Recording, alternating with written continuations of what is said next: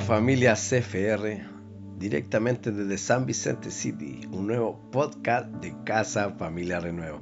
Mi nombre es Michael y traigo palabra de ánimo para ti. Hoy vengo a darte alegría, así como la iglesia me anima a mí, como cuando Polo dice, en medio del silencio sus promesas son el mejor regalo, o la cata, en la cruz de Cristo es motivo para vivir en paciencia, o también Marce, que nos dice, no te desanimes, es temporada. El pastor nos dice, no te conformes en Cristo. Y la Dani dice, no menosprecies al carpintero, no seamos incrédulos.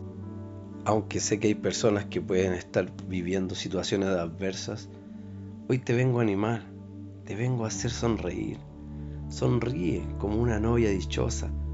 Reflejemos el amor de Cristo en nuestra sonrisa, en nuestra actitud.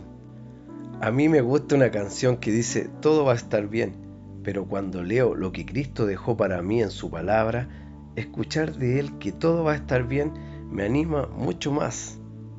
El Señor nos dice, alegrados porque Él murió.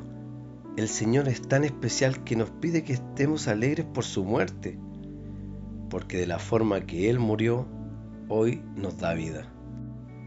En Juan capítulo 14, versículo 28, en la versión NTV dice, recuerden lo que les digo, me voy, pero volveré a ustedes.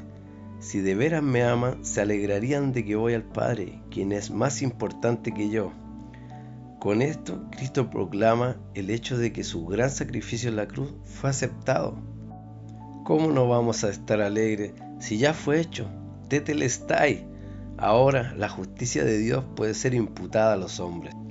Por eso, amigo, amiga, te desafío a proclamar el nombre de Cristo hoy en tu vida, a expandir el reino, como dice en Lucas 19, entrar en esa casa y sanar a los enfermos que en ella haya, y decirles, se ha acercado a vosotros el reino de Dios.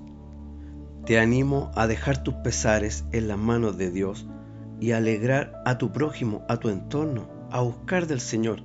Y con este versículo te voy a animar más. Lucas 10:20 en la NTV. Pero no se alegren de que los espíritus malignos los obedezcan. Alégrense porque sus nombres están escritos en los cielos. Sí, que salga palabra del Señor de tu boca, que el Espíritu Santo hable por ti. Y no solo alegrarás a los demás, sino que también alegrarás a Cristo.